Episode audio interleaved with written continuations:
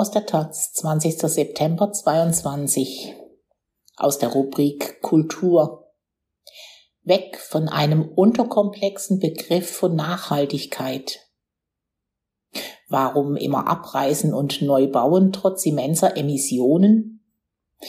Das Deutsche Architekturmuseum in Frankfurt eröffnete jetzt eine Ausstellung, die zeigt, wie umfangreich toll Bauen mit Bestand ist von Katharina J. Zikosch.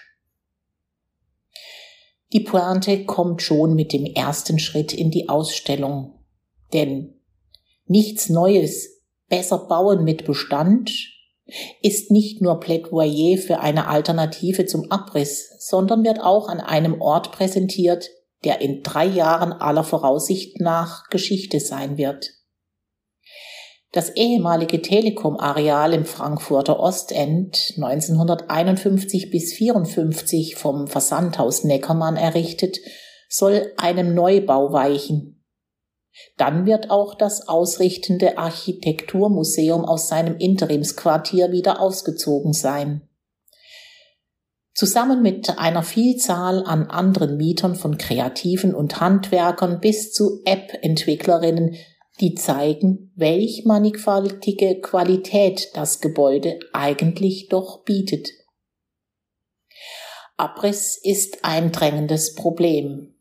Gerade gestern rief eine breite Koalition aus Architektur, Forschung und Politik in einem offenen Brief die Bundesministerin Clara Geiwitz auf, Gebäudeabriss temporär zu stoppen und eine nötige Neuregelung der derzeitig gültigen Vorschriften vorzunehmen. 40 Prozent aller Treibhausgasemissionen in Deutschland fallen demnach auf den Bau- und Gebäudesektor. Ein Vielfaches des gesamten globalen Flugverkehrs. Dieser Umstand wurde in den letzten Jahren medial jedenfalls deutlich weniger prominent aufgegriffen als die Frage, wie oft Menschen ihre Familien im Ausland per Flugzeug besuchen dürfen sollen. Bauen ist ein Haupttreiber von Emissionen und zugleich machen Neuemissionen nur einen Teil des Problems aus.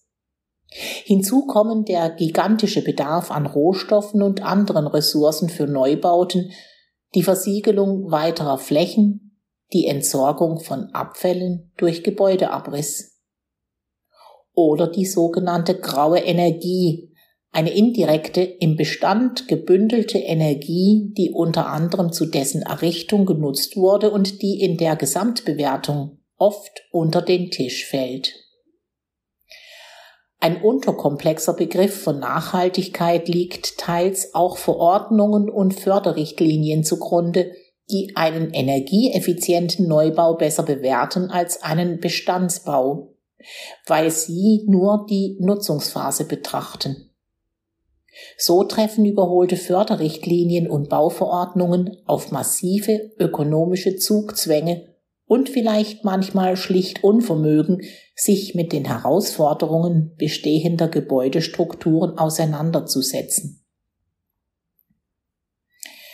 Dieser Gemengelage setzt nichts Neues, besser bauen mit Bestand nun Projekte entgegen, die mit bestehender Bausubstanz kreativ arbeiten und deren Beitrag zur Nachhaltigkeit dabei nur einer von mehreren bemerkenswerten Aspekten ist. Zwei Dutzend Beispiele aus aller Welt hat das kuratorische Team aus Jonas Malzahn, Katharina Böttger und Matthias Schell für die Schau versammelt. Umbauten, Anbauten weiter- und Rückbauten, Reaktivierung, Neugestaltung.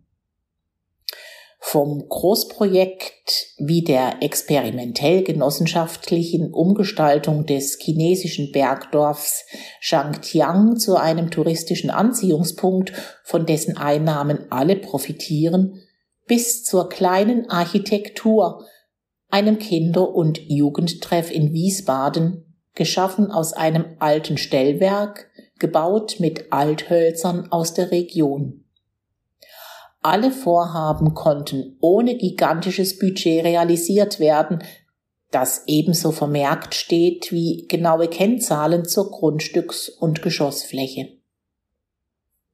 So staunt man über ein Beispiel aus dem US-amerikanischen Baltimore, wo die Initiative Black Women Build schwarze Frauen in verschiedenen handwerklichen Disziplinen ausbildet, um leerstehende, vom Abriss bedrohte Reihenhäuser renovieren zu lassen. Die nach Denkmalschutzrichtlinien für niedrige Wohn- und Energiekosten sanierten Häuser können anschließend von den Frauen selbst erworben werden. Kostenpunkt für das gesamte Projekt mit zehn Wohnhäusern gerade mal gut 1,2 Millionen Euro.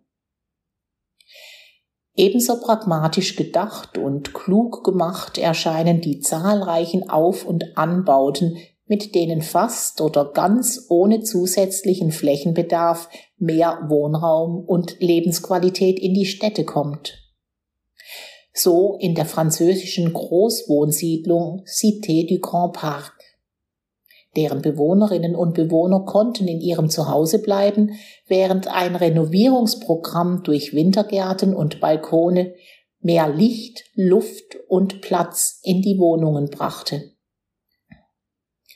Aus Berlin wird das ehemalige Gewerbeareal und Baudenkmal Ex-Roter Print angeführt, in dem sich heute nach umfassender Sanierung mit punktuellen Weiterbauten unterschiedlich genutzte Mieteinheiten für Ateliers, Büros, Werkstätten und Produktion befinden. Das Haus der Statistik am Alexanderplatz ist zwar noch lange nicht fertig saniert und umgestaltet, taucht aber in der Ausstellung als Beispiel für einen offenen, die Stadtgesellschaft einbeziehenden Planungsprozess auf, das der aktuellen Marktlogik deutlich entgegensteht. Bauen im Bestand erfordert meist deutlich mehr Einfallsreichtum von allen Beteiligten. Das macht die Resultate aber auch ästhetisch interessant. Wie die Sala Beckett in Barcelona, um ein besonders prächtiges Beispiel zu nennen. 1926 nach Plänen von Josep Masdeu errichtet, wird das Bauwerk heute wieder als Theater- und Schauspielstule genutzt. Die originalen Gestaltungselemente hat das spanische Büro Flores und Prats Architects zunächst eingelagert und dann punktuell in die neue Innengestaltung integriert. Die Fassade mit ihrem hohen Wiedererkennungswert blieb erhalten. Lässt sich nicht, dieser Gedanke kommt bei all den Beispielen der Ausstellung auf, auch die in der Kunstwelt anhaltende Sehnsucht nach Heilung, so sehr Skepsis gegenüber diesem Begriff angebracht ist, nach Reparatur, Flicken der Arbeit mit Vorhandenem als äquivalent zu dem Prinzip des Bauens mit Bestand verstehen, dass ein Abriss meist unkomplizierter ist, Daraus macht die Ausstellung kein Geheimnis, wie sie überhaupt die Herausforderungen und Ambivalenzen des Themas abbildet. Stadtpolitik, lokale Initiativen, eingebundene Anwohnerinnen und Anwohner, engagierte Architekturbüros können Akteure sein, die zum Gelingen beitragen. Bestandsaufnahmen aktueller Architekturen in Frankfurt verankern die Schau im Regionalen. Videostationen mit Expertinneninterviews laden zum vertieften Einstieg generell ein. Die Aussichten sind grandios, findet da Elisabeth Endres, Professorin für Bauklimatik und Energie der Architektur an der TU Braunschweig, allen Widrigkeiten zum Trotz. Schließlich hätten wir unheimlich viele Baubestände. Sie rät, sich nicht zu sehr von den Fördermittelträgern treiben zu lassen und nicht allein auf die Energieeffizienz, sondern auch auf den Bestand als Ressource zu blicken. Insofern ist der Ausstellungstitel bewusst ein bisschen tief gestapelt, denn Neues gibt es hier oft im Gegensatz zu Myriaden an lustlos gestalteten Investitionsbauprojekten an allen Ecken und Enden zu entdecken.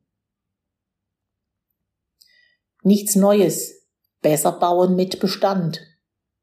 Deutsches Architekturmuseum Frankfurt am Main bis 15. Januar 2023.